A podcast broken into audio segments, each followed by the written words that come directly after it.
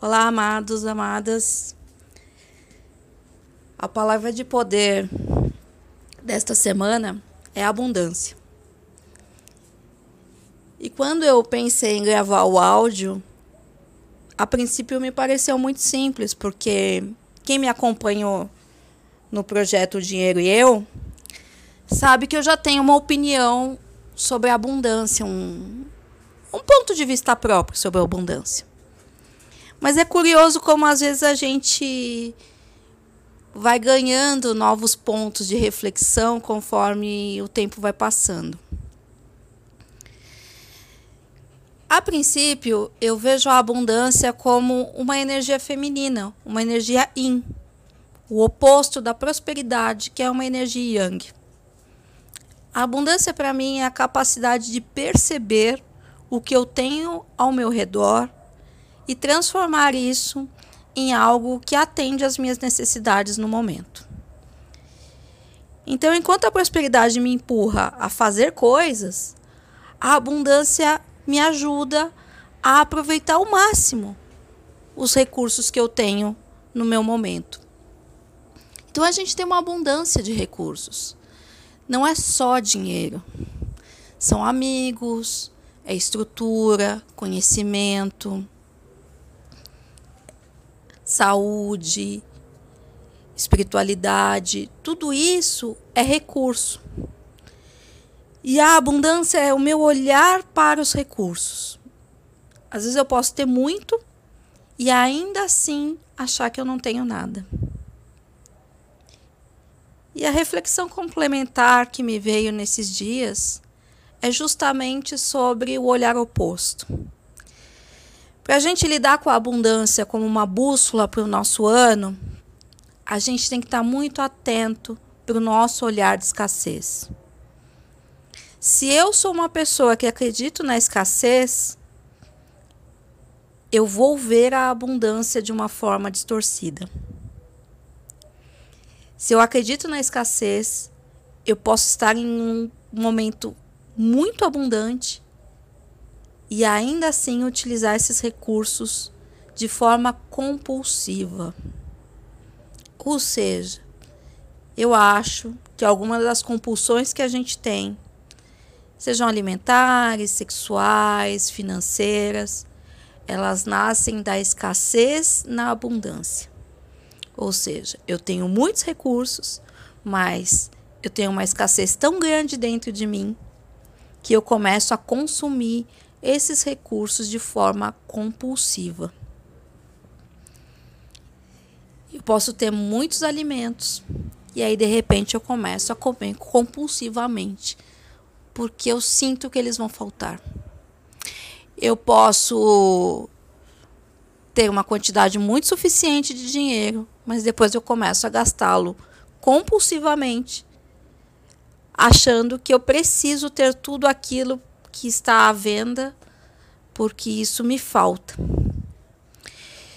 Então, só ter abundância não é suficiente. Eu preciso ter um olhar de gratidão, andando de mãos dadas com a abundância. Quando eu tenho um olhar de gratidão na abundância, aí sim eu atinjo o ponto de suficiência.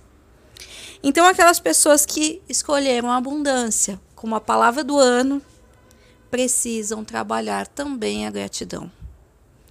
É a gratidão que faz a gente perceber aquele alimento que a gente comprou na feira como uma fonte abundante de refeições, aproveitando ele ao máximo. É a abundância que me faz ver o meu salário como uma fonte abundante de recursos, aproveitando esse salário ao máximo, utilizando ele de forma pontual, parcimoniosa, que realmente atende a todas as minhas necessidades reais e não a angústia de escassez que eventualmente permeia o meu dia. Entendem a diferença? A questão da abundância, a gente já vive num mundo muito abundante. Então, só invocar a abundância não é suficiente. Talvez eu precise trazer um filtro com ela, um processo de cura profundo, de escassez, de cura né, da minha escassez, para que eu possa realmente utilizar essa palavra como bússola. Porque existe uma grande probabilidade que quem está me escutando já viva de forma abundante. Que tenha acesso à internet, que tenha gadgets, né? celular, computador. Essa pessoa talvez já viva em abundância, mas o medo, a escassez, faz com que ela se perca. E aí ela pode ter todo o recurso disponível e ainda assim isso vai ser insuficiente. Quando eu entro em estado de gratidão, aí sim eu consigo olhar, perceber a abundância na minha vida, perceber a quantidade de amigos que eu tenho, a quantidade de conhecimento que eu garimpei durante toda a minha vida, a bênção de receber aquele salário mensal, a bênção de ter acesso às informações que eu tenho. Isso é que traz uma real abundância para a nossa vida e não simplesmente o acesso ao recurso. Se eu tenho um olhar míope, esse recurso nunca vai ser suficiente. Então, as pessoas que decidirem usar a abundância consigo nesse ano, eu sugiro que trabalhem também a gratidão. Porque a gente realmente vive em tempos muito privilegiados de muita abundância. Nós somos muito privilegiados.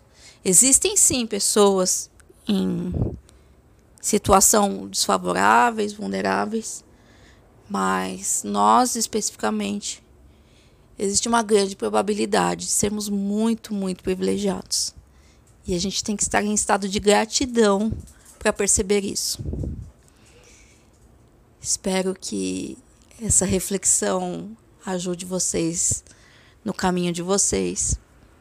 E principalmente, independente de essa ser a palavra do ano ou não, que esse olhar traga mais atenção ao caminho de vocês, para que vocês possam realmente utilizar de forma muito honrada e de forma muito grata todos os recursos que vocês têm acesso.